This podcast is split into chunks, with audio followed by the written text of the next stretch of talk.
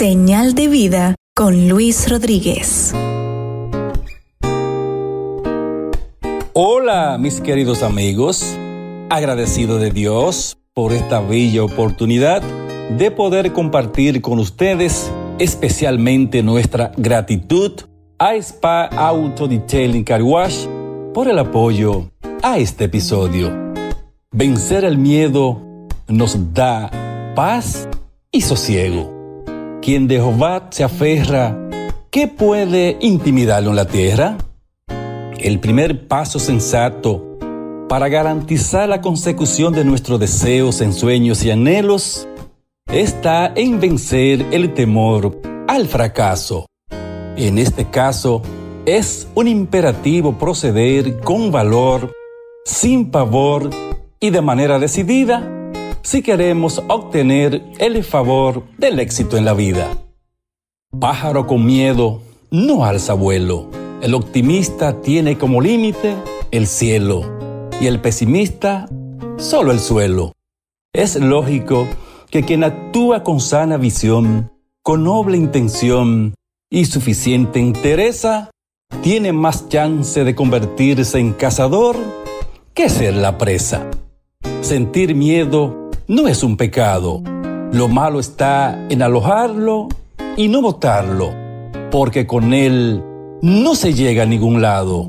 Indudablemente que si aspiramos a ser alguien en la sociedad, convertirnos en auténticos referentes para la posteridad, construir un nombre, tener renombre, eso indiscutiblemente lo proporciona el amor, la disciplina, la tolerancia, la lealtad y la voluntad sin dejar de aprovechar cada valiosa oportunidad. Asimismo, si de veras crees en Dios, y confías en ti mismo, te aseguro que no temerás ni te caerás aunque camines por el borde del más tenebroso de los abismos. Así lo confirma Deuteronomio 31:8.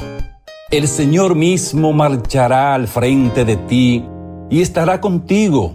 Nunca te dejará ni te abandonará. Por tanto, para que la influencia divina te ilumine, jamás temas ni te desanimes.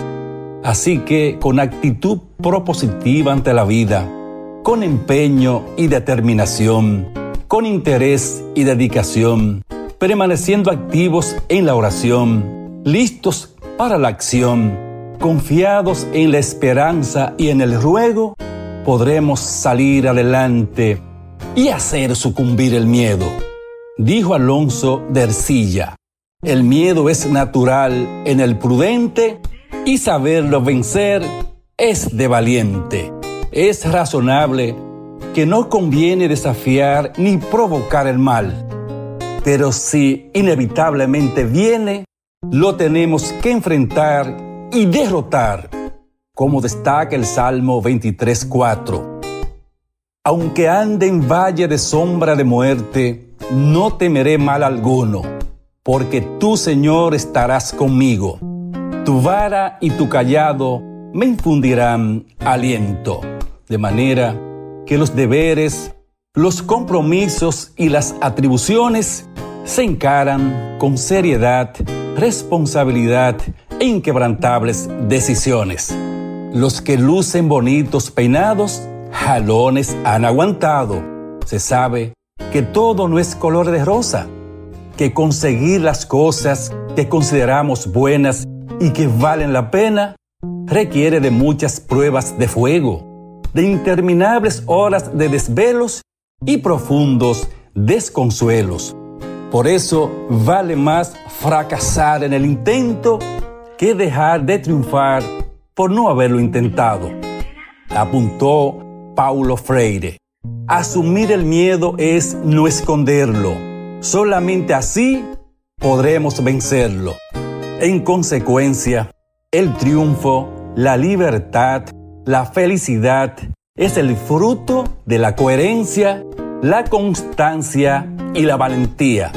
En cambio, la derrota, la esclavitud y la tristeza es el resultado del miedo, la apatía y la cobardía. Ahora digan todos, yo puedo en este año nuevo vencer el miedo. Gracias mi gente querida. Será hasta la próxima entrega de Señal de Vida.